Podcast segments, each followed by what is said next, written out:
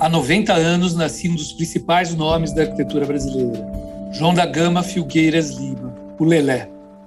Reconhecido por obras como os hospitais da Rede Sara, Lelé se tornou uma grande referência em projetos com elementos pré-fabricados e com o uso extraordinário de luz e ventilação naturais. Lelé foi um especialista em arquitetura para espaços públicos, em 60 anos de carreira, construiu, além de hospitais, escolas, terminais e abrigos para ônibus, tribunais, secretarias e outras sedes administrativas. Muitos desses projetos estão na Bahia, onde ele passou grande parte da vida e onde morreu, em 2014, aos 82 anos. Hoje é nesse universo que nós vamos mergulhar. Este é o Betoneira, um podcast que mistura um pouco de tudo para falar sobre arquitetura, pessoas e cidades. Eu sou André Scarpa. Eu sou Marcelo Barbosa e juntos conversamos com grandes convidados para saber mais sobre os assuntos da vida urbana. E aí, bora? Para conversar com a gente sobre o Lelé e a importância da sua obra, temos aqui no Betoneira dois convidados que conhecem muito bem o seu trabalho os arquitetos e professores Anália Morim e Valdemir Rosa. Formada pela Universidade Federal de Pernambuco, Anália é mestre pela Escola de Engenharia de São Carlos da USP e doutora pela FAUSP, onde é professora. Valdemir é graduado na PUC de Campinas, especializado em pesquisas e projetos com pré-fabricação e já gerenciou a fábrica de escolas de Campinas nos anos 90, coordenada pelo Lelé. Os dois são professores da Escola da Cidade e coordenadores do programa de pós-graduação Conceber e Construir, sobre estruturas leves e pré-fabricação. Juntos, eles são curadores da exposição Lelé, um projeto de Brasil, que fica em cartaz de 12 de fevereiro a 20 de maio na Escola da Cidade. Sejam bem-vindos, Anália e Valdemir. Bem-vindos, gente. Muito obrigada pela recepção. Obrigado pelo convite estamos aqui à disposição. Legal. Bom, para a gente começar, queria pedir para vocês é, definirem algumas palavras, a, a, importância do Lelé para a arquitetura do século XX. Né? Quais foram as ideias, as realizações dele que fizeram com que ele se tornasse essa referência, esse grande nome da arquitetura brasileira? Bom, primeiramente, o Lelé se forma no Rio de Janeiro e vai para a construção de Brasília como um candango, como um operário, como um arquiteto recém-formado, como um cara que deveria saber já do canteiro, mas é um recém-formado. E ele aprende no canteiro, fazendo, e tendo que perguntar a poucos e intuir muito, e aí ele vai se aperfeiçoando como um construtor, e aí vem e nasce esse, esse ser humano que vê desde a terra idade profissional a necessidade de você pensar na construção como estratégia, no construtor como um ser humano, no material como uma existência que você tem que zelar por ela, e concomitante isso, construindo os mais belos espaços do tempo né, da década de 50, 60. Esse é o Lelé, que começa já no século XX, pensando o século XXI, porque foi construído, de fato. Muito bom. É, é interessante quando a, a, questão de Brasília, que ele relata em alguns depoimentos, é, um dos grandes problemas que ele enfrentou no início foi que ele foi avisado que chegariam 2.500 novos empregados, novos funcionários para Brasília. E você tem um problema inicial, fazer alojamento. Parece uma bobagem, mas você precisa produzir 2.500 camas. Ele começa então a pensar a questão da madeira, como é que reproduz a escala, isso tudo num canteiro muito hostil, né? Eles se comunicavam com o Rio de Janeiro por um rádio que ficava, se não me engano, a 60 ou 50 quilômetros de distância. Então, dessa precariedade e dessa, desse desafio, é aquele jovem arquiteto, como a Nária colocou, ele tem esse grande desafio. Uhum. Que isso é. vai motivar toda... E eu acho que a prefabricação ela surge da necessidade de reproduzir rápido um monte de coisa e fazer. E ele testa muita coisa. Né? Vocês conseguem dizer mais ou menos, sim, Vupt, quantos projetos ele realizou em 60 anos de carreira. Eu estava folheando aqui antes da, da reunião o livro do Lelé, da, que a, a, a Fundação Lina Bobardi publicou. É, é, é, maravilhoso, é uma profusão de projetos, é, é, incansável. Né? Ele trabalhou, ele fez muita coisa. Né? É, eu não saberia precisar. É. Eu acho que não dá para a gente ainda saber a quantidade, porque as coisas ainda estão surgindo. Né? A gente foi pesquisando fazer para fazer a curadoria da exposição. exposição. Lelé, um projeto de Brasil, que é esse que está na comemoração dos 20 anos da Escola da Cidade. Né? Tá parabéns, das... Escola da Cidade. Ah, que demais. Por comemorar os 20 anos com uma exposição tão linda dessa do Lelé. À medida que a gente vai se adentrando, olha que a gente sempre estudou Lelé conviveu, assistiu, né? mas é incomensurável a quantidade de é. informações novas que estão surgindo. Até porque a gente fez uma, um trabalho de, de montar a rede dos pesquisadores e dos que trabalharam com o Lelé. Entramos em contato e essa, essa coisa é uma, é uma progressão né, geométrica, um chama o outro, que lembra o outro. Claro que a gente vai, que vai estar sempre incompleto, e eles começaram a mandar os seus depoimentos e também mandar documentos, que é uma coisa que a gente está acalentando por conta do Instituto, né, do Instituto de Tecnologia do Habitat, que está é à frente agora a Adriana, que a gente quer montar uma memória vasta e ampla do arquiteto, do construtor, né, do músico, do chargista, do ser uhum. humano, do, do, do economista. O cara era um economista. O cara montou uma economia de escala e poderia ser muito bem é, digno de um prêmio de economia. Né? Tudo maravilha, bem, não se, é, não, se, não se deu Pritzker, porque ele morreu cedo. Pois. É, ele mereceu um, um póstumo, né? É. poderia, sim. É. Não, é interessante isso que a Anália está comentando, e que a gente tentou buscar é, juntar nessa exposição os pesquisadores, quem fez trabalhos de mestrado, doutorado, uhum. pessoal que trabalhou. E é, é interessante porque o Lelé tem, tem muito material que não está guardado, porque ele era um cara que fazia um croquis, às vezes no guardanapo, entendeu? E ali tinha uma solução que depois ia para frente, desenhava e isso ficou guardado com uma outra pessoa. Ele também é, repassava muito os desenhos, né? Então tem muita gente que tem desenhos dele, detalhes, né? Porque uma das coisas, assim, apesar do, do Lelé, dentro da questão da pré-fabricação, é, os projetos andavam junto com a obra. Uhum.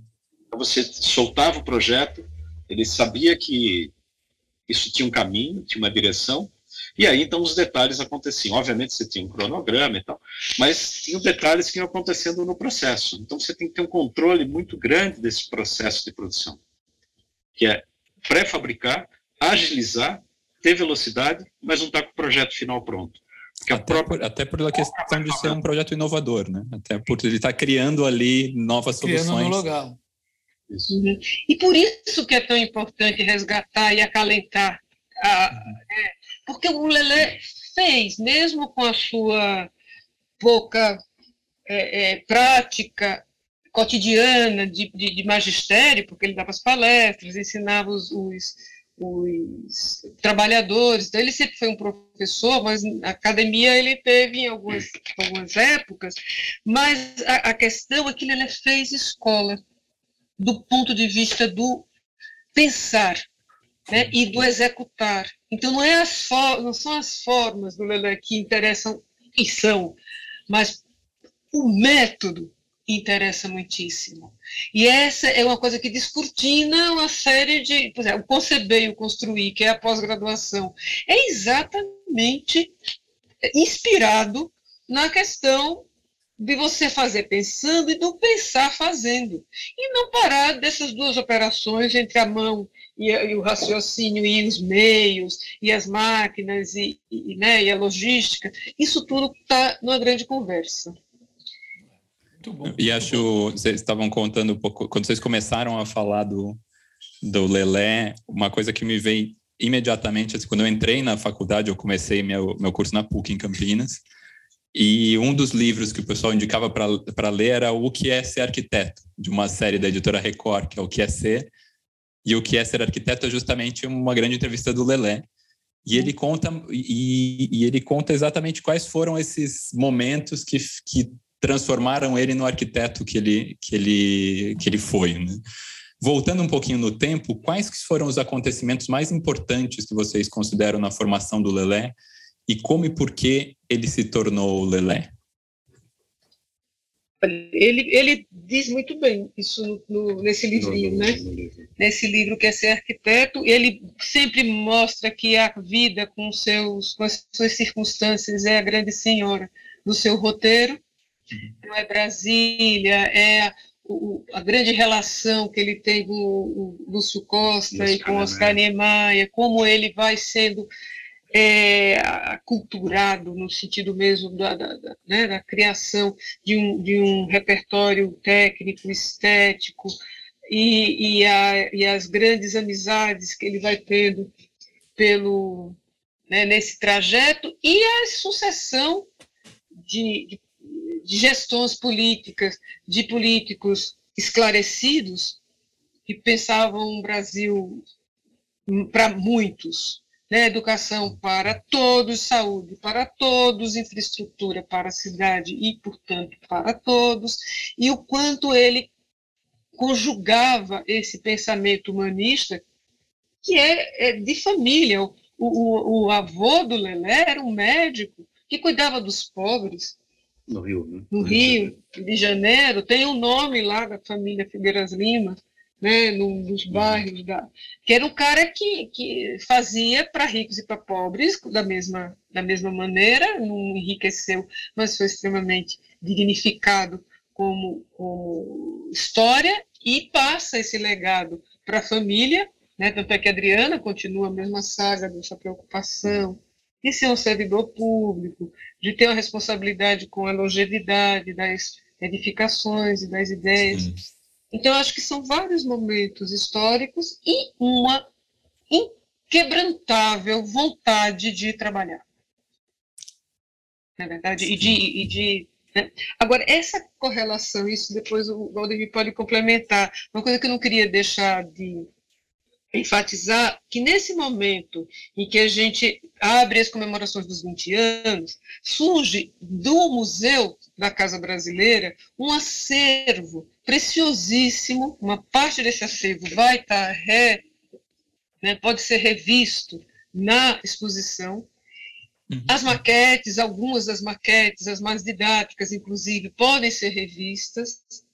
E painéis e vídeos também uhum. podem ser revistos. Então, essa ajuda, digamos, de, de acervo de vários lugares, da, da é, do museu, da FAO, a, a quantidade de vídeos disponíveis do Lelé no, né, né, nesses, nessas plataformas de Vimeo e de, de, de YouTube.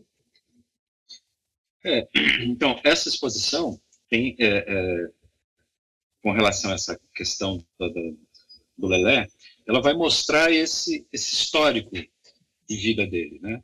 Uhum. É, como é que foi esse processo de produção? Ele é carioca, mas ele não era da elite carioca. Né? Então, ele tem uma outra relação com a arquitetura. Ele vai para Brasília. Tem inclusive essa foto no, no, no livro, no primeiro livro, no primeiro, que ele está descendo num tubulão. Ele é um cara dia cumprir esse papel. Ele está lá fazendo a obra, né?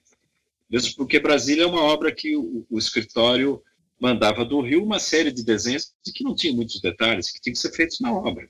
Uhum. Né? Então, o Lelé participa de todo esse processo de execução da obra. Né? E, e, e ali ele vai entender como é que a mão do trabalhador funciona. Então, quando eu desenho uma peça pré-fabricada que é nova, ela pode ser tranquilamente executada pelo trabalhador, porque tem uma relação de como é que abre a forma, como é que bate, isso eu vivenciei muito nessa experiência de fábrica. Como é que as coisas funcionam, como é que as coisas se encaixam, né?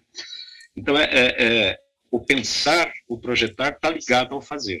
E isso é uma uhum. troca que vai se acumulando no processo de vida, inclusive com os materiais e técnicas, né? Sim. É, é, então, eu, eu, queria que vocês mais ou menos dessem uma detalhada aqui, é, no contexto da arquitetura brasileira, como é que a questão do elemento pré-fabricado, é, especialmente com a argamassa armada, né, que, é o, que é o que ele desenvolveu mais, é, antes e depois do Lelé, como é que é isso? Né? A gente sabe que, que que ele teve essa necessidade de prefabricar por causa da urgência das coisas para fazer, e me parece que ele foi, ele foi pesquisar até fora do Brasil, ele foi até o leste europeu, ele foi ver experiências socialistas de construção de habitação, uma série de coisas. Né? Queria que vocês falassem um pouquinho disso é, para a gente entender melhor essa, essa colocação né? do, do, do pré-fabricado, né? de como ele desenvolveu isso, com foco mais na argamassa armada, essas coisas acho que vale a pena é, ver essa passagem do século XX para o século XXI tão prematuramente na vida do Lelé.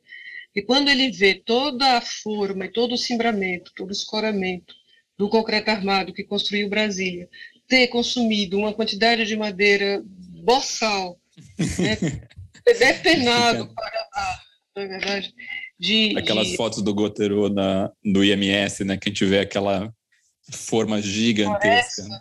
É uma floresta ali.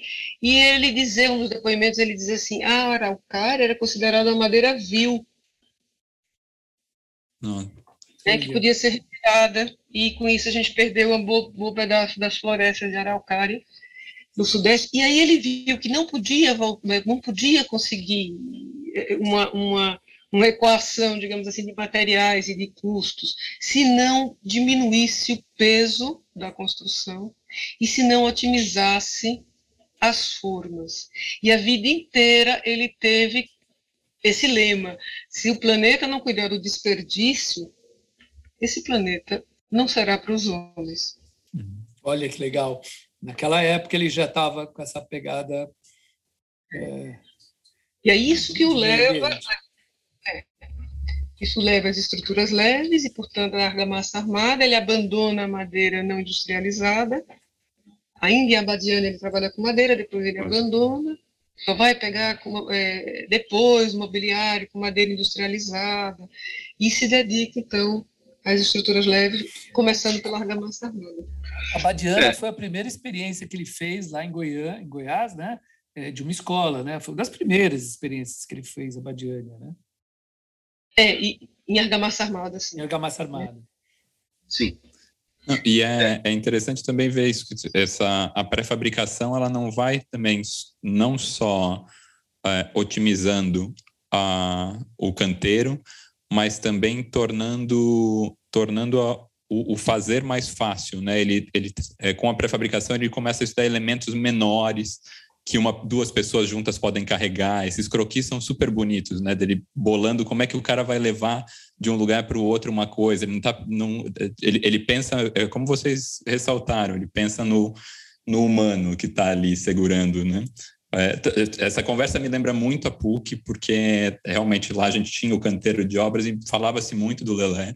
Um dos trabalhos, inclusive, foi fazer é, faz, é, fazer ensaios como os que ele fez com, com a Lina em, em, Salvador, a gente fazia em arga, as formas de argamassa armadas, escadinhas, e depois o, o perfil o perfil em argamassa também segmentado para montar as paredes, assim, e percebia daí isso, né, a escala, a escala humana que essas peças tinham. E depois a gente vai para um dos, dos, projetos mais conhecidos dele, que é, falando da pré-fabricação e mudando daí para metal, que é a Rede Sara de Hospitais, Rede Sara Kubitschek. Como que começou a atuação do Lelé nesse projeto? O que, vocês podem contar para a gente um pouquinho? Como que surge esse interesse no, em um hospital é, do sistema locomotor? É, eu acho que só para fechar um pouquinho é. essa questão da pré-fabricação, uhum. foi um pouco, é que para chegar no, no, no SARA, ela foi uma transição. Quer dizer, o, o Minhocão, o, o, prédio principal da universidade, ele já foi pré-fabricado em loco. Uhum. Tá? Então ali você tem vigas de concreto, pilares de concreto foi feito em loco. E o Lelé vai mesclando Considerando essa... que o Minhocão é a Universidade de Brasília. Ah, é a Universidade de Brasília, não o Minhocão. Exatamente, não, vamos não é o elevado, gente. Vamos aqui. Bom, bom ponto, bom ponto. O, o, o Minhocão é o, o edifício de, da Faculdade de Arquitetura da Universidade de Brasília, da UNB, projeto do Niemeyer. É, toda a universidade, é. né? não é só de arquitetura. Ele Exato, é um... ele é o, o conexão ali. Ele concentra todas as, as, as faculdades humanas. ali. Humanas, humanas. inclusive para o movimento estudantil era muito bom, né? O pessoal vinha de uma ponta para outra, chamando nas salas para poder reunir no meio, né? Tinha uma, uma organização ali muito interessante do ponto de vista de concentração. Mas, enfim, o Lelé, é, vai nessa tentativa de, de leveza. Então, começa com a pré-fabricação pesada, feita em loco, ele começa a entrar com sheds, com peças mais leves ainda em concreto. Aí, quando ele está em Salvador, em 78, que ele vai é, trabalhar com as questões de infraestrutura, ele vai para a Escola de Engenharia de São Carlos, que é quem pesquisava argamassa armada. Até só um parênteses, né, porque o que é argamassa armada? Né?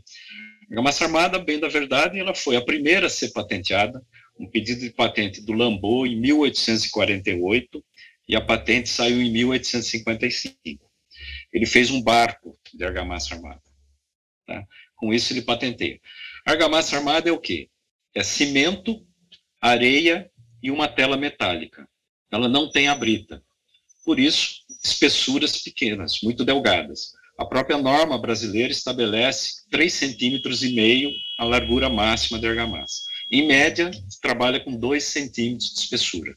Então, vocês veem que isso é um perfil de, de madeira quase, né? É, então, isso é muito interessante porque a forma contribui também com a estrutura. Então, o Lelé vai, é, depois que o Lambou patenteia, trabalha, o Nervi, o engenheiro Nervi, italiano, vai recuperar a argamassa armada, que eles chamam de fercimento, né?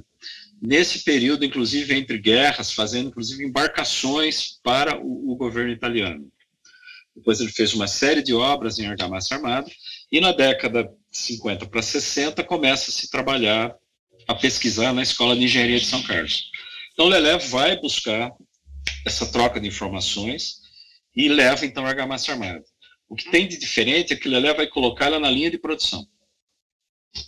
Lelé começa a pensar a questão da escala, a reprodução, e aí a questão da leveza que o André comentou, a experiência que vocês faziam na PUC, provavelmente lá com o Maxim. Com, Exatamente. Você fez em que ano, André? Desculpa.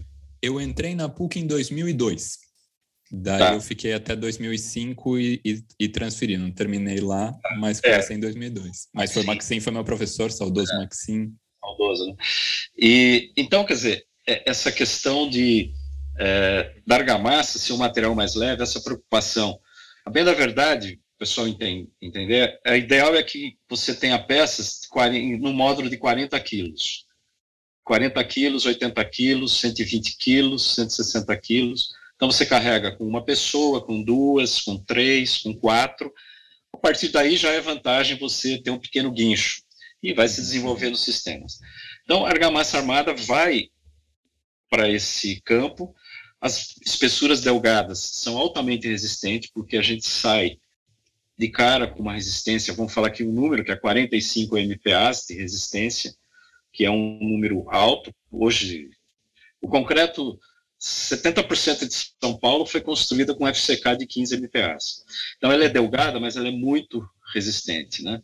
Então, isso permite um desenho diferente de peças, de leveza. Então, o Lelé vai explorar isso com muita precisão, começando pela questão da infraestrutura. É bom reportar que isso é 1978.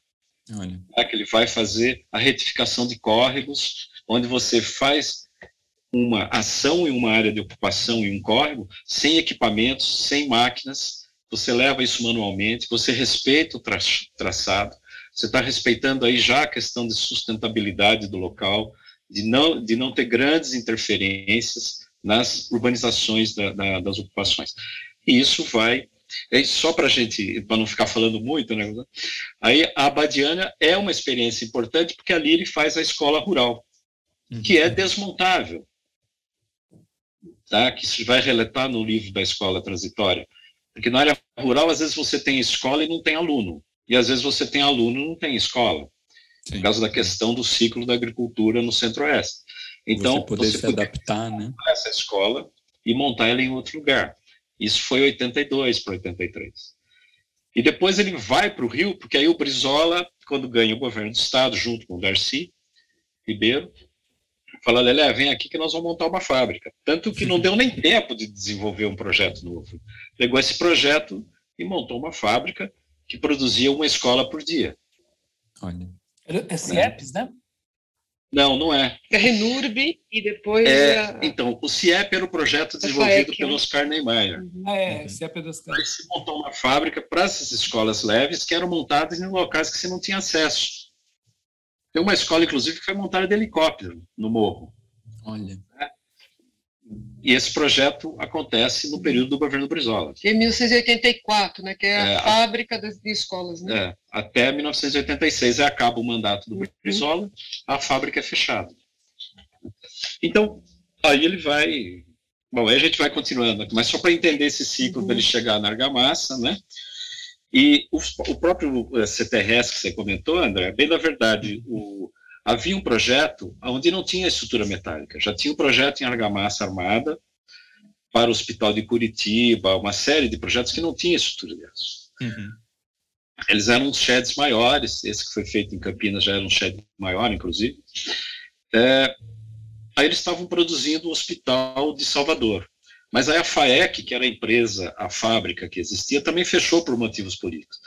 Aí uhum. chegou uma hora que ele fala, bom, não vai dar para fazer tudo de argamassa.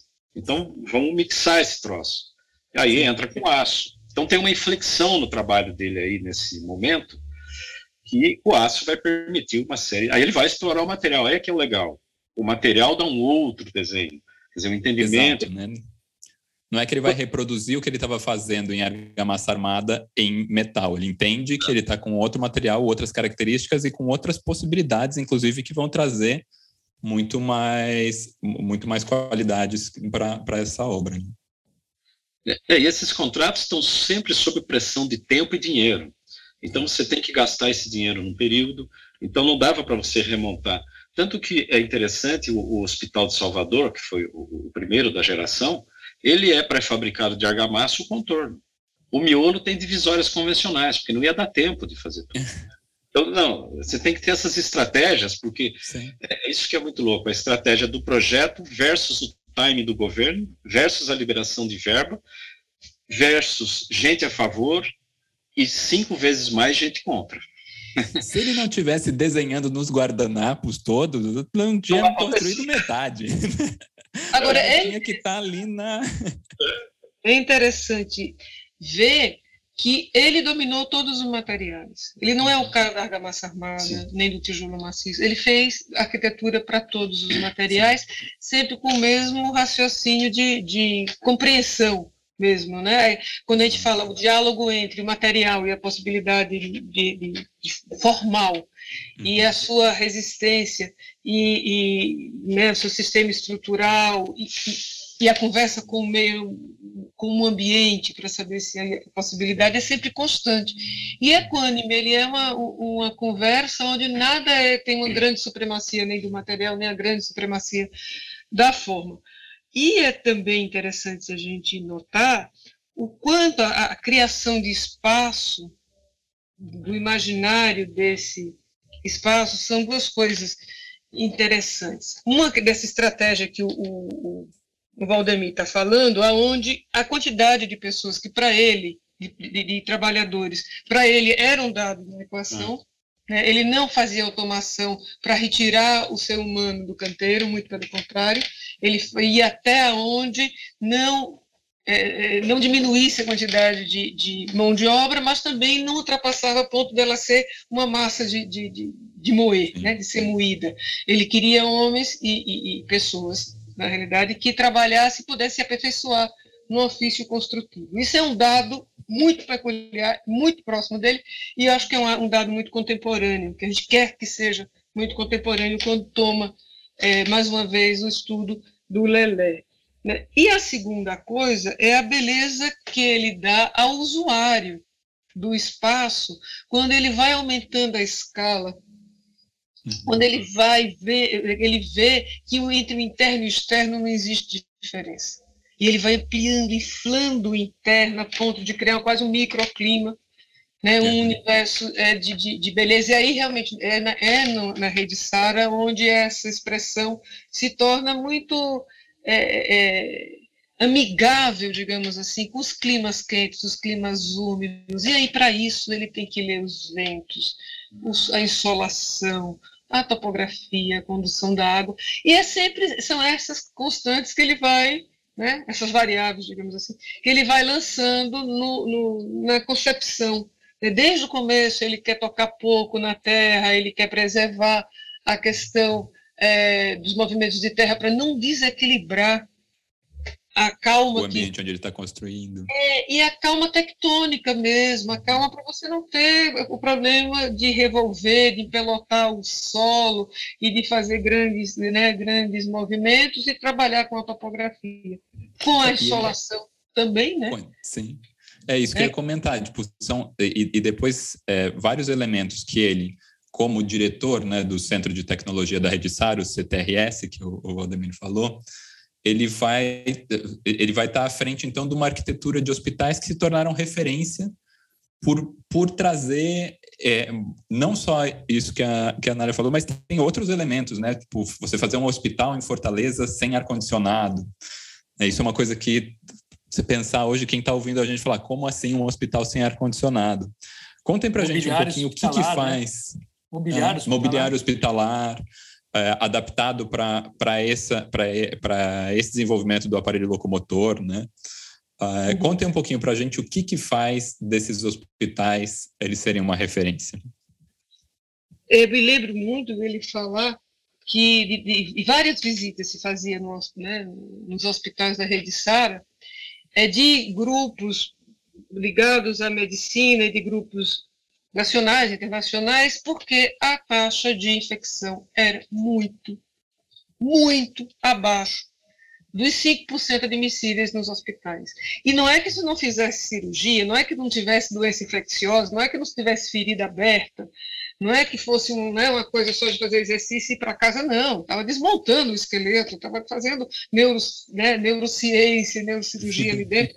Então, na realidade, era a questão da, da, do sol, que é o grande vetor de, né, sanitário, e dos ventos e da renovação do, dos ares, é, da fuga do, do, dos grandes dutos de ar-condicionado sem limpeza. Quer dizer, quando você pega um uhum. ar-condicionado e coloca que o cara pode transitar dentro de um duto de ar condicionado por umidade né, e, por, e por ventilação, né, por velocidade, mas você limpa aquilo, você não está dentro de um duto que só em ficção cinematográfica o cara foge por um duto de ar-condicionado inoxidável.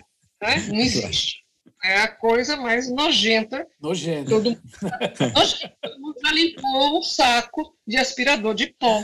Nossa. Né? Uma grelha de coifa. É disso que a gente está falando. O cara amplia isso. Então, essa noção de que a, a saúde humana vem dessa, dessa observação das pequenas coisas e a lupa que ele coloca ali resolve a ventilação e resolve a eliminação. Né?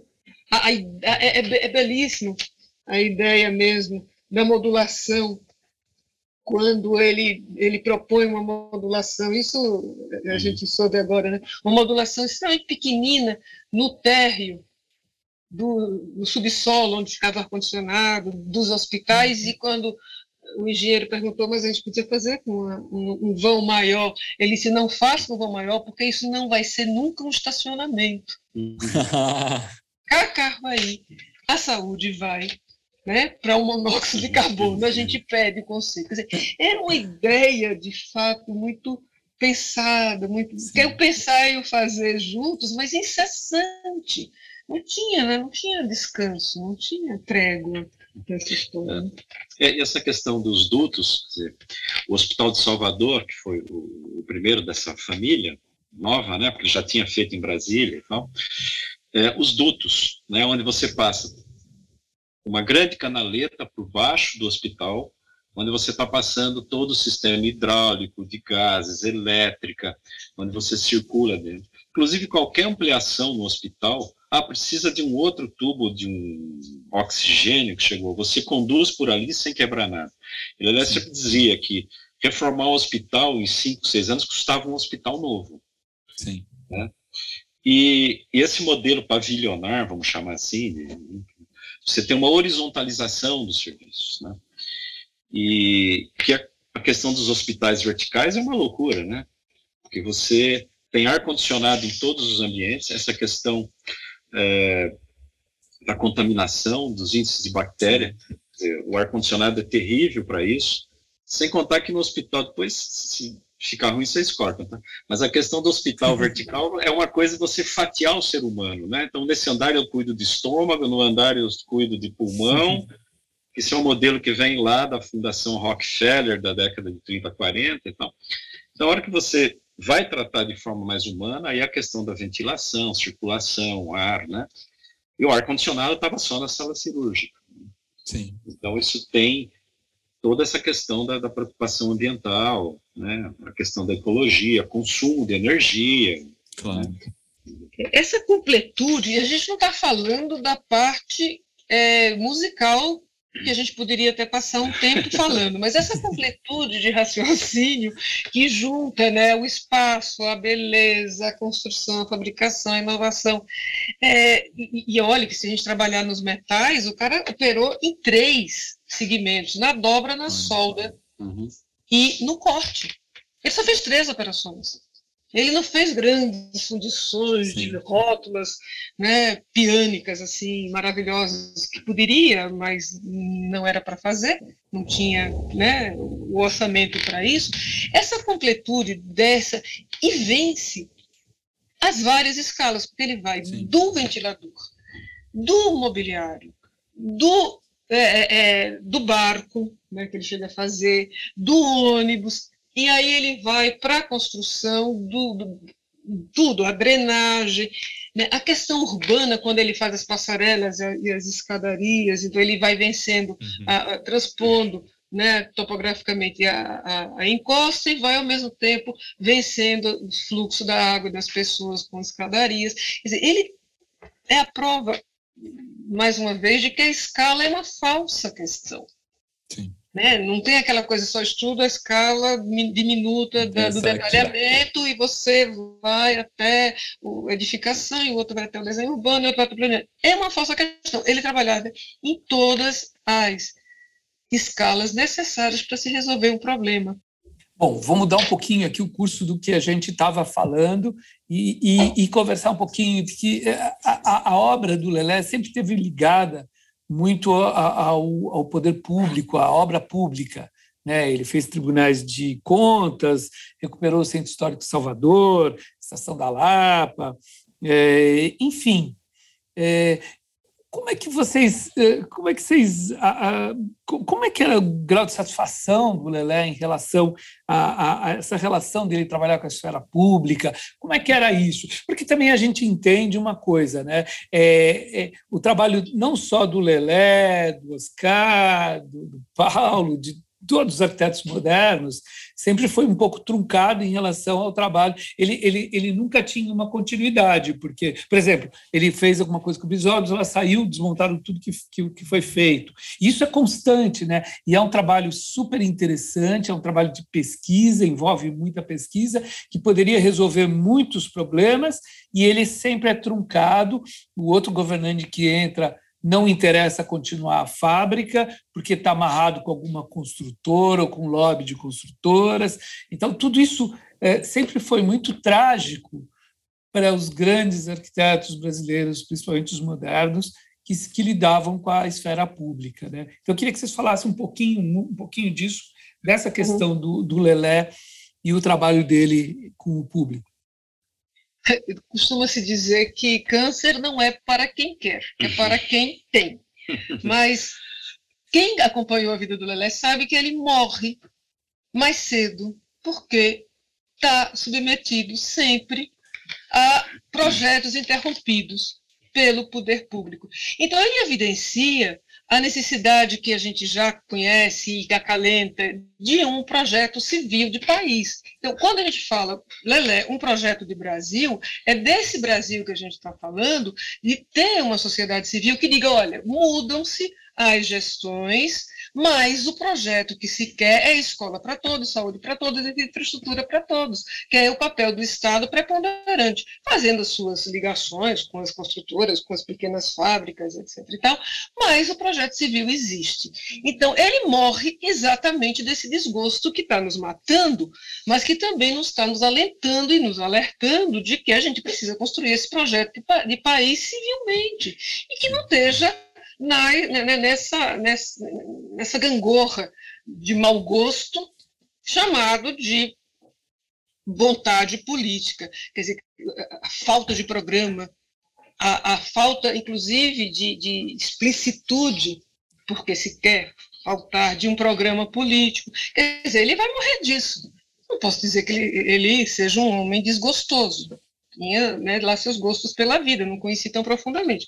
Mas ele lastimava sistematicamente a falência de cada, de cada fábrica, porque era dinheiro público jogado fora. Né? A, a, a nossa experiência com a argamassa armada, que foi montado no governo de Erundina, foi desmontada e vendida sucateada pelo governo seguinte, pela prefeitura seguinte, foi vendida como o ferro velho, as formas, que são as coisas mais preciosas das argamassas, não importa quais, mas a argamassa armada principalmente porque a forma é, é, um, é uma ourivesaria, né? uma coisa de, extremamente é, é, importante, delicada, feita bem com feita. precisão, né? É, é, uma, é uma mecânica de precisão jogada no lixo. Foi literalmente dizer, quebrar o molde, né? Literalmente quebrar o molde, exatamente, e você ter isso é, é, oficializado por uma por uma classe, então isso é o grande alerta. O, o, câncer que consome o Lelé é o câncer que consome todos nós, que queremos fazer um Brasil que tenha, que tenha cadência, né, que tenha continuidade. Disso eu posso dizer que o desgosto é compartilhado. E desse eu herdei. Não quero herdar a doença, mas herdei o sintoma de, de, de indignação. Né? Um pouco por aí. E Valdemir, ia perguntar para você, a Nália falou um pouquinho, né? Você chega na Escola da Cidade também com essa experiência de ter trabalhado com o Lelé na fábrica de escolas em Campinas. E daí eu queria perguntar para você um pouquinho como é que era esse trabalho e como que ele foi realizado. Você contar um pouquinho para então, gente. Então, esse, esse é um trabalho daquelas experiências que não deram certo, né? e mas deram certo. É. Mas deram certo. Bem da verdade, o, o, tinha a Associação Comunitária de São Bernardo do Campo, que era uma associação de autogestão, eles já haviam feito uma experiência de autogestão de produção de habitação social em 78, 79. É o grupo, uma parte que volta da anistia, tá? Era um grupo mais anarquista. Eles organizaram o, o primeiro, vamos chamar, varejão de, de hortifrutis no ABC. Tiveram um, é, cozinhas industriais coletivas, então eles tinham esse perfil. E acompanhava esse trabalho do, do Lelé que estava acontecendo no Rio, junto com o Brizola e tal. E aí surgiu a ideia, então, de montar uma fábrica, uma ONG, que era a Associação Comunitária, montar uma fábrica independente, de pesquisa e tal, né? E, e sustentou vários municípios e vários locais, inclusive se tentou em São Paulo, mas não conseguiu, depois monta-se a fábrica em São Paulo, dentro da Imurb, que vai ser montada praticamente no final do mandato da Irundina. Nossa. O próximo que entrou, que foi o Maluf, sucateou Voltou, imediatamente. Jogou fora. Jogou fora. Então, Campinas era uma tentativa. E a prefeitura de Campinas, que na época era é, o Jacobitar, PT, saindo do PT, indo para o PSB. Né? Estamos falando dos anos 90, né? Foi 91. Uhum o SIAC já tinha, é, vamos dizer assim, interrompido o processo, né? Sim. E aí a prefeitura de Campinas se interessa. E aí a ONG consegue alugar um terreno da FEPASA.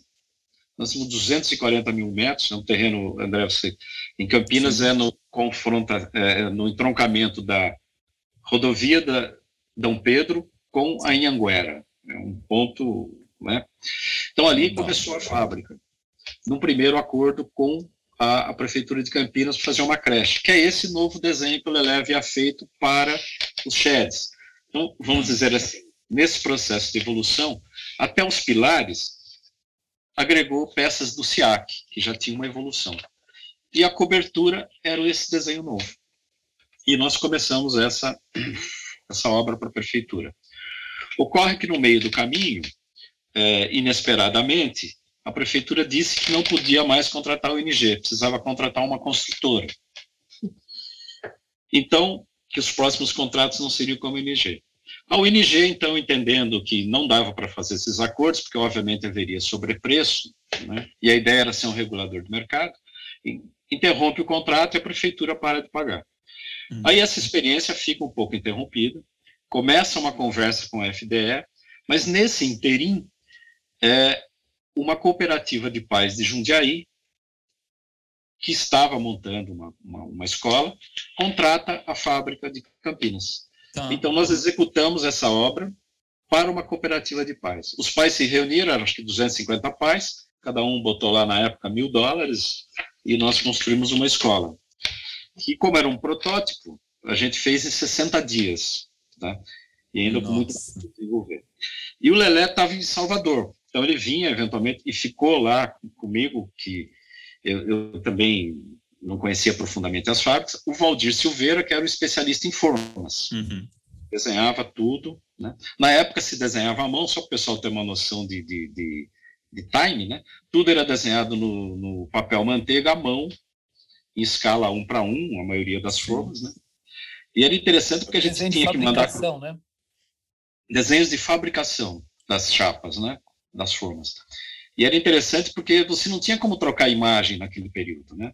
Não tinha o Zap. Então, o Zap. Então, a gente fazia desenhos em tiras de 20 centímetros por um metro. É. Porque você passava pelo fax. Que máximo. Então, o Lelé fazia uns croquis lá, mandava pelo fax, o Valdir pegava, destrinchava, a gente anotava, fazia mandar. Então, era uma troca de fax. Era uma tira e, de... E os croquis do, do Lelé era praticamente só passar limpo, né? Praticamente passar ali. era impressionante. Uma das coisas que eu lembro do, da, Maravilhoso. muito impressionante é a, o controle que ele tem da escala que ele está desenhando. Você fala, você está desenhando aqui um corte 1 para 10, você vai pôr a régua em cima e vai estar tá 1 para 10. É muito, é. muito impressionante. Então, esse, esse desafio da época foi interessante, porque a gente montou essa escola. Uhum. Foi interessante porque era uma cooperativa, uma associação, produzindo para uma outra cooperativa. Sim. Então, é uma gestão financeira é, diferente. E com isso a gente conseguiu produzir com um custo baixo e tal. Mas aí é, é o processo com a FDE não, não andou, né? E porque tem a questão das empreiteiras e tal. E a gente ficou então sem trabalho. E, e também porque ela ficou um pouco, era uma ONG, mas ela se apoiou um pouco no governo. Houve algumas tentativas, mas não, não foram. Aí a gente fechou a fábrica.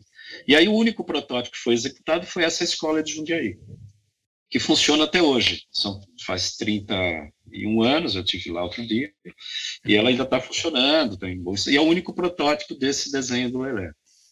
Tá. E, quanta, e... coisa, quanta coisa que é perdida no tempo, né? É, experiências é. fantásticas que acabam ficando, fazem uma vez, é. vão. Não, e assim, a gente vai ver o que eu quando eu olho para a obra do Lelé, é muito isso. Parece que tipo, as pessoas foram barrando uma genialidade de, de, de poder ter esse projeto de Brasil que a gente está falando e, e, hoje. Começa, e quando começa. Você... Pode falar. Não, desculpa, desculpa, quando você. É, eu, eu, lembro de uma visita, quando eu fui a Brasília, em 2017, fiquei um período mais tempo em Brasília, fiquei mais de uma semana. E fui conhecer os prédios da UNB e, estava é, com os, os, amigos do bloco, arquitetos, o, o Matheus Seco, o Daniel Magabeira, e o irmão do Matheus mora num dos apartamentos do Colina, na UNB, que é um dos edifícios habitacionais, projeto do Lelé, todo pré-fabricado, e é uma joia, é um negócio que você olha e fala assim, por que, que não estamos construindo assim hoje?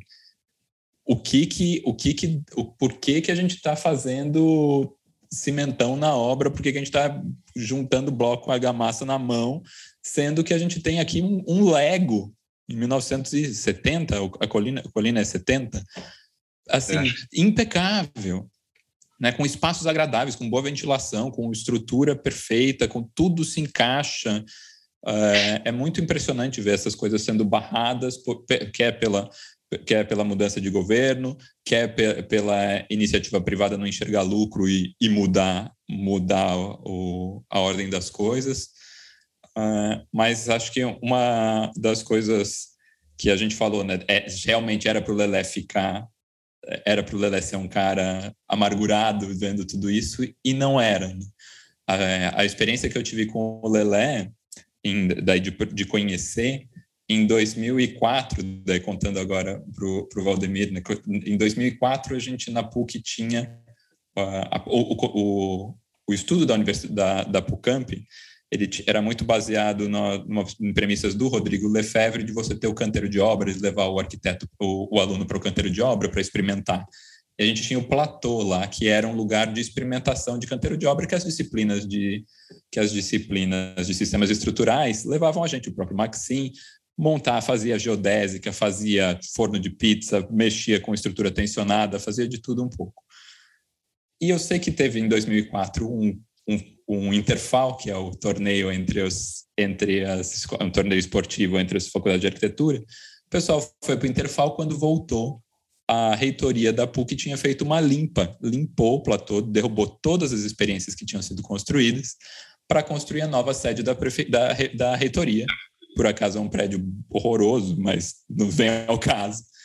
E a gente criou, e a gente estava ficou desesperado com aquilo, criamos um movimento de assim, olha, então vocês tiraram uma coisa que era que era do ensino da arquitetura, então vocês vão ter que devolver para a gente uma coisa há muito tempo prometida, que era um prédio para arquitetura, para o ensino da arquitetura que não tinha, não tinha, eram é, no campus da Dom Pedro eram sempre edifícios iguais, não era um edifício específico para arquitetura. E para isso, para movimentar isso, a gente montou uma semana de arquitetura para discutir, trouxe professores e eu, muito chutando, chutando alto, consegui o telefone do Lelé e, e, telefonei, perguntando se ele poderia, né? Falei com a secretária tal, e ela tira no escuro. Eis que toca o meu telefone de volta um belo dia, fala, ah, André, o, o seu Lelé vai falar com o arquiteto Lelé vai falar com você. E ele atende e fala, oh, André, eu fiquei muito, muito obrigado de ter feito o convite. Eu, por acaso, vou a Campinas, porque eu tenho, vou ter uma reunião com a prefeitura na época de 2004, e eu poderia sim participar. E foi e assim, né? Fiquei maravilhado. Era, era um grupinho pequeno montando a montando a montando essa semana. E eu lembro que fui eu, um amigo, o Fred e a Joana, também alunos de alunos da, da, da PUC.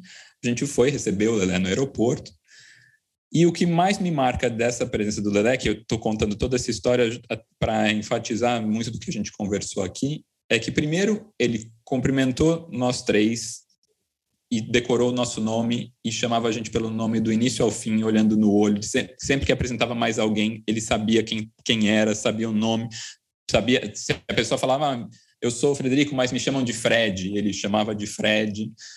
E outra que na, daí nas, nas viagens, né, levava né, levava para o campus da Dom Pedro, voltava para o hotel, a gente conversava. E acho que uma das coisas que me marca muito das conversas, de uma das conversas é ele ter falado: você já percebeu que a gente tem um poder? Se a gente prestar muito atenção, a gente consegue saber quem está chegando na sala que você está. Quando você está em casa, pelo jeito que abre a maçaneta, pelo jeito que pisa. Você não precisa ver a pessoa, você sabe quem está vindo aí. É, a gente precisa conhecer as pessoas assim, porque assim a gente vai se conectar, né? Tipo, é, essa maneira, é, uhum. acho que toda essa importância de ser humano na arquitetura tá mesmo da gente olhar uns para os outros e enxergar um humano, né? E não enxergar um número ou um, não sei. Então, acho que isso, queria contar que aproveitar que é um episódio do Lelé, queria dar, dividir isso, porque é uma coisa que me marca muito na, na, na minha carreira, na minha, na, no, em como eu entendo arquitetura também. E por isso eu fico, eu fico muito impressionado da gente não estar tá, é, falando muito mais de Lelé e da gente não ter uma produção no Brasil que louve muito mais o que ele fez, né? Por isso que acho que essa, essa é a importância dessa dessa exposição que vocês montam é imensurável, assim. Então, eu, então essa exposição é um pouco essa tentativa de resgatar e, e mostrar um, um, arquiteto que no século XX já estava pensando no século XXI. E, e, a gente se dá conta que do século XXI nós já consumimos um, um quinto do século XXI. Já foram 20 anos do século XXI. E a gente está com os problemas acumulados do século XX. Né? E tendo já avançado. Né? Agora, o que é alentador é saber a quantidade de pessoas envolvidas nessa, nessa grande rede que é criada pelo Lelé, que continua trabalhando, que pode vir voltar a, a, a ensinar né, muita coisa do, do, ofício e que tem muito pesquisador. E quando a gente termina a, a, exposição, é um trajeto, tem uma função acadêmica, eu não diria careta, porque tem coisas muito engraçadas no meio dela, é, mas tem essa função, é, que agora acadêmico, é, querer ensinar o outro parece que passou a ser caretice, mas a gente quer sim que o cara entenda que as formas têm o, o seu percurso, e que tem sua história, e que o arquiteto, né, na década de 50 fazia de uma maneira, de 60, 70, então dá para você ver o percurso é, nessa, nesse trajeto, e o fim desse trajeto é exatamente a parede das pessoas que estão ainda e sempre, constantemente empenhados na questão da prefabricação, da leveza, da economia dos meios, da formação da mão de obra, da, da, da compreensão dos fenômenos dentro da produção, do espaço, da adequação da matéria ao discurso arquitetônico, e que essas pessoas existem, que isso não foi em vão. Né? O trabalho inteiro dele vai ter, sim, um desdobramento, se a gente quiser, e se puser, puser né? Mas, mas... E a partir de uma exposição dessa também, né? E a partir de uma exposição dessa. Muito. Eu estava lembrando, você estava falando, estava lembrando de um arquiteto que trabalhou comigo, o Fábio Mozaner, que foi aluno da. E o Fábio da, da fez escola, o doutorado. Foi, é, fez doutorado também em cima da obra do Lelé. Hoje dá aula na, na, Universidade de Santa Catarina, Federal de Santa Catarina. E vai para a Federal certamente de Pernambuco, né? Está em trânsito para Pernambuco. Isso. E é, e é, um cara que trabalhou lá. Nossa, foi, é, é, muito legal o CTRS como estagiário e conhecer o Lelé, porque assim, o, quem traz o Lelé para São Paulo, através de São Carlos, é o Hugo Segawa. Uhum. Ele é que começa a convidar e faz uma semana que você veria no Grande Hugo, Lelé. Né? Grande Hugo, que faz essas pontes. E é ele, exato, ele que fez essa ponte e aí depois eu conheço, eu conheci a arquitetura, mas com a profundidade da literatura, não do, do né, da obra em si, nem, não havia visitado nada ainda no Lelé. O conhecemos lá, lá na, na, no Instituto de Arquitetura e Urbanismo, e aí ele vem e faz a, o curso em 2003 na Escola da Cidade, que são cinco aulas, cinco aulas longas, então são três dias de aula, e ele muda o trajeto de muita gente a partir daí. É disso que a gente está falando, viu, André? É, é, é mudar a, a, a, o trajeto de vida mesmo das pessoas que cruzaram o caminho dessa arquitetura. Porque começou a ter muito mais ligação, né? porque bate na questão técnica, bate na questão estética, bate na questão ética. Então, é uma, uma, síntese na questão econômica, né? Então, é uma síntese de, de, de, de eh, exercício da profissão que interessa a muitos. É uma, de uma coerência e de uma generosidade, porque ele não fez em nenhum momento é, obscureceu o conhecimento que tinha. Exatamente, exatamente. Ele é, fala. É generoso, erros, né? É, ele falava dos erros para que ninguém voltasse a errar aonde ah, ele errou a repetir, exatamente. E a, a, razão de ser de cada forma, ele ia indo, né, e aperfeiçoando na questão construtiva, na questão estrutural. Então é um diálogo de uma pertinência, de uma generosidade, de uma densidade, uhum. né, uma poética é, muito. Você falou muito da, da generosidade de pensar, né, em espalhar eu achei aqui o bilhetinho que ele deixa, quando a gente fez, até errei a data, não foi 2004, foi maio de 2005 que a gente fez esse convite do Lele lá, e ele deixou, ele agradece, parabeniza pelo evento, e ele diz, creio que vocês deveriam repeti-lo sistematicamente para que servisse, inclusive, de modelo para outras faculdades de arquitetura. Seria, quem sabe, um ponto de partida para a indispensável revisão de cursos de arquitetura. Então, tipo, o cara tá vendo uma coisa se formar e já tá pensando como que isso pode ser aproveitado e espalhar mais e mudar mais gente, né? Isso é, é, era dele. Porque, como ele dizia, assim, a minha obra, ele, ela não é como a do Oscar, que aguenta desaforo.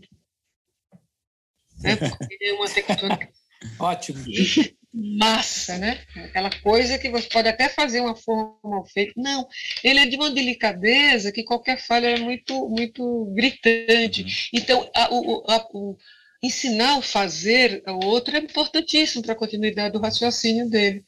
É. E para a gente é muito importante, Sim. porque a gente está tá padecendo exatamente no canteiro. A questão do, do arquiteto não fazer parte do, do da, da prática é Exatamente. E da prática do cliente, quer que seja o Estado, quando sonega o, o, o trabalho no executivo e passa para a construtora, né? isso é um afastamento do canteiro brutal. Então, a gente reverte essa situação, como também do cliente privado, que às vezes nem sabe para que serve um arquiteto. Então, esse distanciamento é disso que a gente está falando, é de uma lei 8666, que é assassinadora de, de, de práticas de profissão. Né? A gente está falando de uma revisão muito profunda mesmo. A, a, o, o, o, ser que, que, que, concebe tem que ter o direito e, e o dever de assumir todas as consequências da construção e Sim. ir até após a ocupação para entender o que, é que deu certo, o que não deu.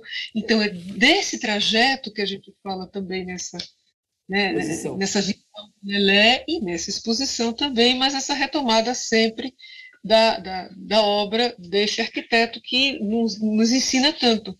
Né? É. Vou colocar uma questão, uma, uma questão a mais aí de, no, no, no, nosso episódio 31, a, a, a gente tratou aqui da, da questão da fuga dos acervos de arquitetura do Brasil, né? Com, e, e, e, na conversa que a gente fez, uma conversa com, com o Nuno Sampaio, lá da Casa de Arquitetura, da Casa da Arquitetura do Porto, e, e, com o Zé Lira, da USP, a gente discutiu um dos nomes que apareceu aqui, foi do Lelé, né?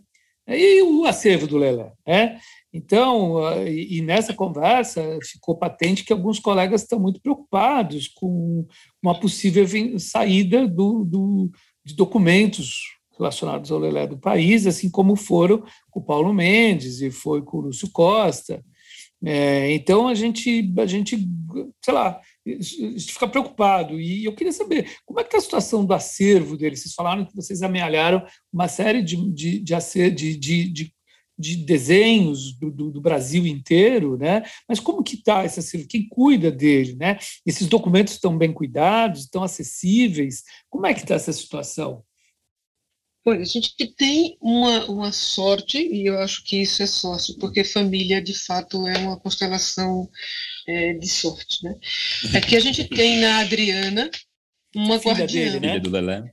Filha a Figueiras Lima, que está é, é, que tá transformando a casa que eles fizeram, né, que era a casa do Parkway, a casa que ele fez, literalmente, com as mãos os, os operários e tudo mais, e ela está transformando no, na sede do Instituto, né, do Instituto em Brasília, né? Em Brasília, é, e aonde o acervo, uma boa parte do acervo, vai para lá.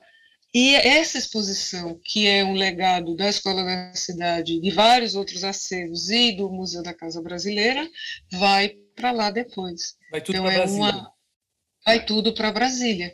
E a gente vê, porque tem, tem é, as maquetes são grandes, mas tem uma, uma parte que, que, são os painéis que eu acho que dá para lá, para ir lá. E a, a assim, ela é extremamente generosa quando a gente pediu, ela, o que ela teve de fotos, não importava se baixa ou alta resolução. Agora, isso precisa de, de recursos, precisa de apoio. Então, é uma, é, a sociedade também tem que alavancar os seus, os seus mecenas para que as coisas não, não, não terminem na, no colonizador, né?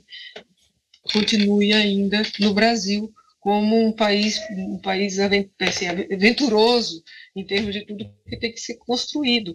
É, eu lastimo também a, a, a fuga é, dos acervos, e eu acho que a gente, se tiver, qualquer um de nós que tiver que fazer convênios com qualquer sede de, de coletora de acervos que saiba fazer muito bem esses convênios, para que a gente não pague o que é nosso nenhum tostão, exceto a grande, o, grande, né, o grande esforço de estudar e de propagar, que já é um grande capital, né, e não pague mais absolutamente nada, e que eles digitalizem e publicizem. Isso tem que ser um mantra.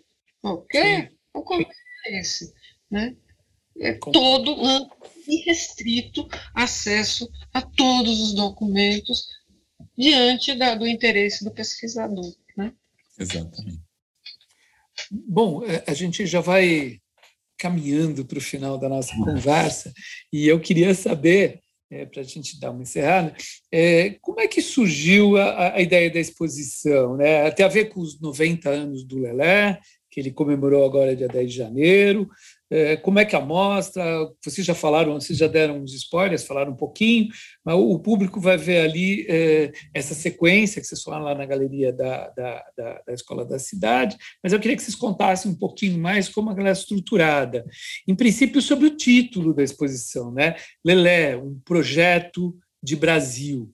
É, é, é, vocês diriam que o projeto que ele tinha de país ele conseguiu, a partir de tudo isso que a gente conversou, eh, das iniciativas que foram truncadas, sempre dele trabalhar para o social, como é que foi isso? E, e, e, e queria que vocês desse uma fechada nesse assunto, né, por, por, essa. Olha, um país não se faz, é, um país não se faz tão, em tão pouco tempo, mas os conceitos que se quer pode se construir foram construídos, foram tecidos e estão extremamente claros. Então, quando a gente quiser inspiração uhum. e, e, e, consultar coisas que já foram feitas e que já evoluímos, a gente não começará do zero. Né? Então, isso já é um, um patrimônio que é, é é avolumado por toda, todo o trajeto do Lelé. A história da, da, da, é, da exposição do Lelé, a gente sempre teve ah, pequenos acervos e, e, e, pessoas que estavam pesquisando o Lelé dentro da escola, e essa, é, essa marca é, muito forte da presença do Lelé dentro do, da construção do currículo, das discussões, dos seminários, dos cursos, quando o, o, Museu da Casa Brasileira nos oferece o acervo, porque eles estavam então em revisão, e esse acervo estava no depósito, e sempre é, uma, é, um, é um livro na estante que não é consultado, um acervo no depósito fica como uma coisa né, inerte. E ele perguntou, e aí na figura do, do, do Giancarlo Latorraca, é, dessa exposição que ele tinha montado com Risselata em 2010, se nos interessava é, ter acesso ao material que eles ainda tinham, a maioria dos, dos, dos painéis abertos no PDF, tinha algumas maquetes, porque outras voltaram ao CTRS, e tinha os vídeos que eram do acervo do CTRS, do CEPLAN e outros vídeos. Se nos interessava, a gente disse sim. Me dá só um tempinho para eu perguntar depois para onde vai esse acervo.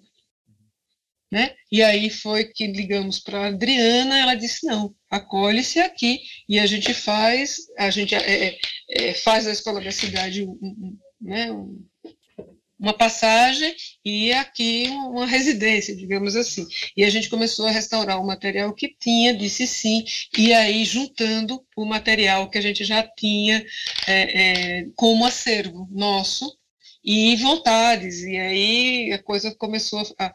Mas, mais uma vez, uma confluência de circunstâncias. A gente não pode deixar que passem as oportunidades. Eu acho que essa é a grande lição para o arquiteto, para todos, mas para o arquiteto principalmente. E o Lelé era o rei dessa, desse vislumbre, né? Ele não deixava passar. Não tem recurso, um ano difícil, um orçamento complicado meu, metade da exposição já estava pronta. Você está dizendo o quê? Né? É, vamos fazer, né? Bora. Vamos fazer de qualquer jeito. E está todo mundo trabalhando com um orçamento é, muito, muito, muito minguado, mas a escola sempre foi feita assim. Né? O orçamento é a consequência, não, não pode ser a, a, a razão de não existir, da não existência. Né?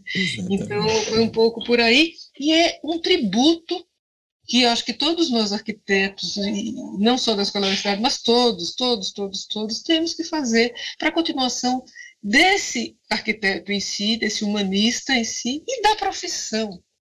Ele é uma síntese do professor que nos interessa muitíssimo, que nos acalenta muitíssimo, né, nos nutre. É, é, um pouco por aí que eu acho que essa exposição dos 90 anos, que incide, é 30 anos do CTRS, né? é 120 anos do Lúcio Costa, é né, o centenário do, do, da Semana de Arte 22. É, 1922 é um ano muito. É um ano. profícuo, não é? é? Só queria fazer uma última coisinha. O Lelé, né? O Lelé não chama Lelé, ele chama João Filgueiras, e, mas ele, ele sempre foi chamado de Lelé porque na escola e vocês me corrijam se eu estiver errado, ele ganhou o apelido de Lelé, que era um zagueiro do, do Vasco da época, e que ficou esse. E ele nunca, ele sempre. O pessoal perguntava, mas você não quer chamar de João Figueiras? Não, não, Lelé está ótimo. Me chame de Lelé. E ele sempre foi chamado de Lelé. Né? Então, falando isso, só para encerrar, eu agradeço super vocês por essa aula de Lelé, né? uma, uma, uma, uma conversa muito didática, muito interessante, é, muito profunda dessa pessoa que era o Lelé, que além de ser arquiteto foi músico, tocava na, na juventude, tocava acordeon nos bailes do Rio para ganhar dinheiro e acabou se formando arquiteto, fez essa obra maravilhosa, maravilhosa, né? uma, uma referência para todos nós. Então, queria agradecer muito vocês né, pelo Betoneira de ter dado essa feito essa conversa generosa e gentil com a gente. André. Não, obrigado, Nália. Obrigado, Valdemir. Uhum. Agradecemos muitíssimo, né? É, a gente agradece, fico muito feliz da gente estar podendo conversar com vocês da Betoneira, né?